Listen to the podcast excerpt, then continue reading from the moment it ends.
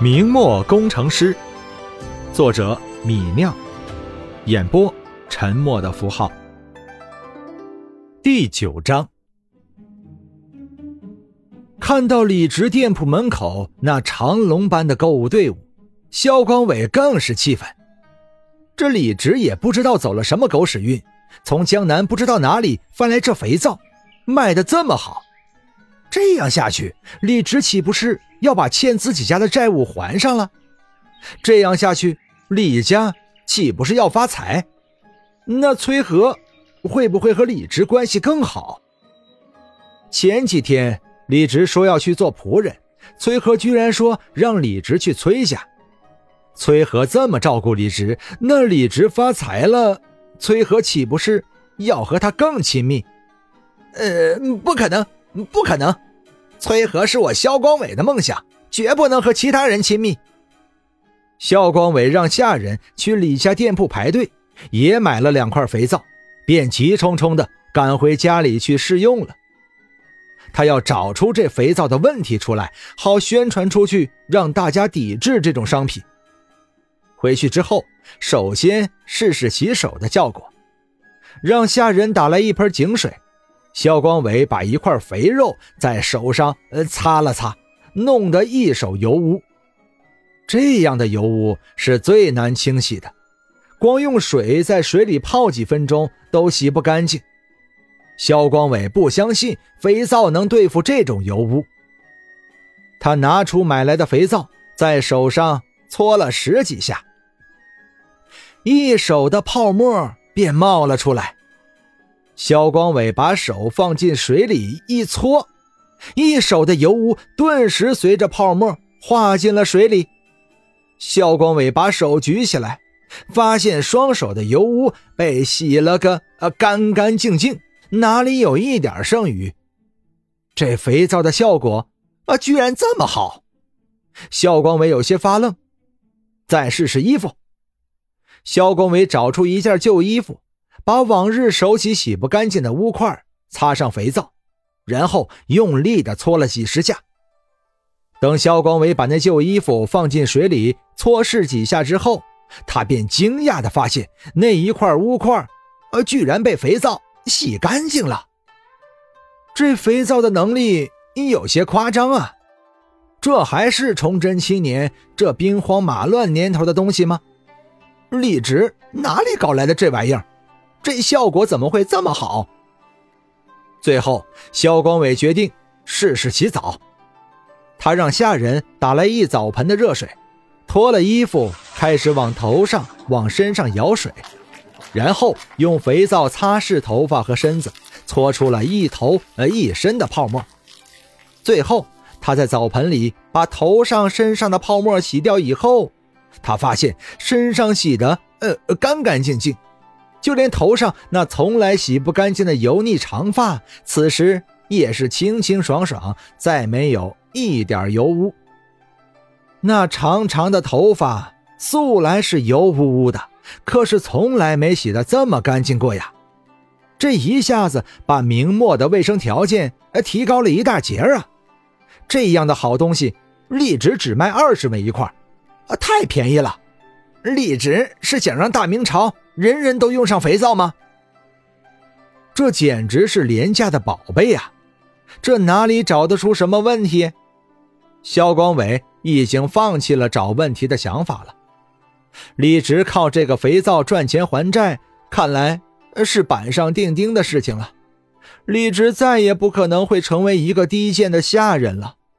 而靠肥皂成功的李直和翠禾的关系，也可能会越来越好啊！肖光伟气不过，一把将肥皂扔在了地上，一句话也说不出来了。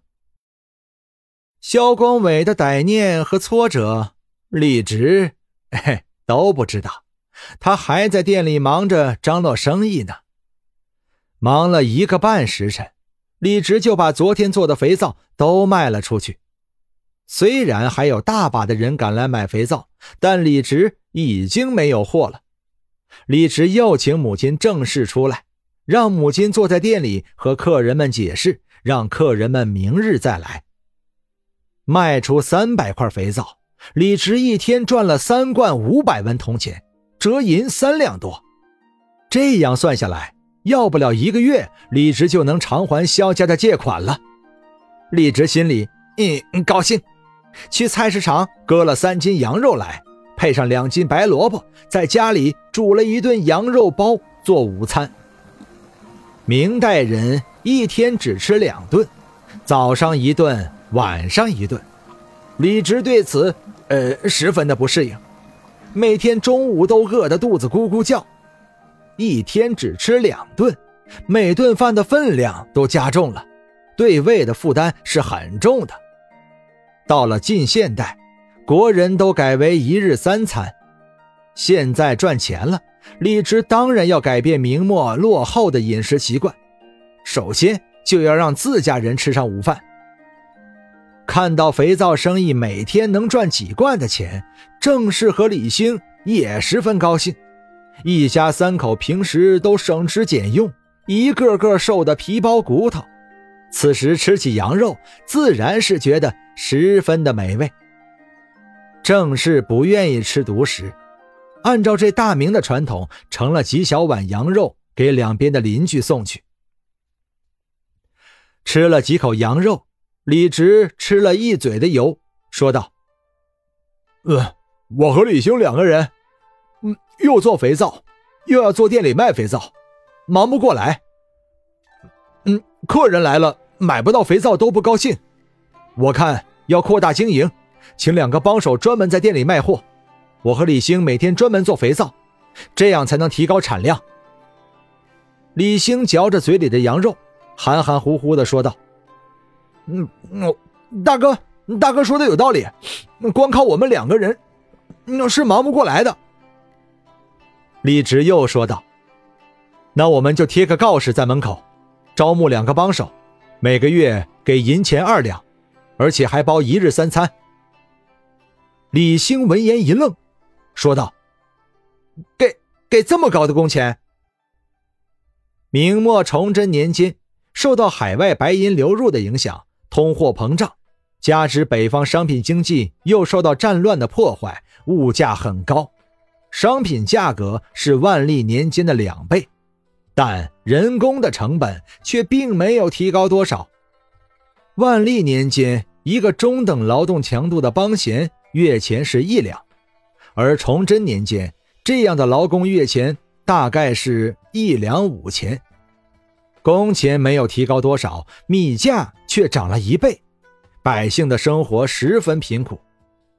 李直给二两银子月钱，还包一日三餐，就比寻常的工钱水平高很多了。李直爽气地说道：“工钱给的高了，雇工才有忠诚度。我们这做肥皂的法子是秘方。”若是故宫起了觊觎之心，把我们的配方偷去，就因小失大了。我们给工钱高些，故宫害怕丢了饭碗，保密工作就好做得多。挥了挥手，李直又说道：“我们这肥皂买卖是暴利行当，也不差这几两银子。”李兴吃了一口羊肉，点头说道：“嗯，那倒那倒也是。”听见两个儿子说招工的事情，郑氏想了想，说道：“侄儿，你二两银子雇一个人，还管一日三餐，这是个好缺啊。所谓肥水不流外人田，你不如去找找你二爷爷，让他在族里找两个靠得住的亲戚来做帮工。”听到这话，李直眉头一皱，说道：“嗯，前两天找他筹银子，他对我爱答不理的。”如今有好事儿，便找他。